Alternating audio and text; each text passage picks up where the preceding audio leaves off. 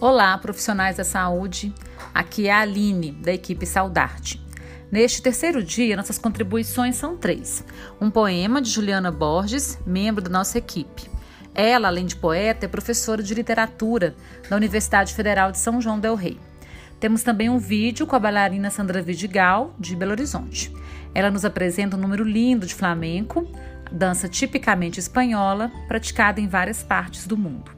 O terceiro conteúdo é um vídeo do artista Maurício Tizumba, sobre o qual já falamos né, no segundo dia, que desta vez toca a música Onde Deus Possa Me Ouvir, uma emocionante canção do compositor e cantor belo-horizontino Vanderly.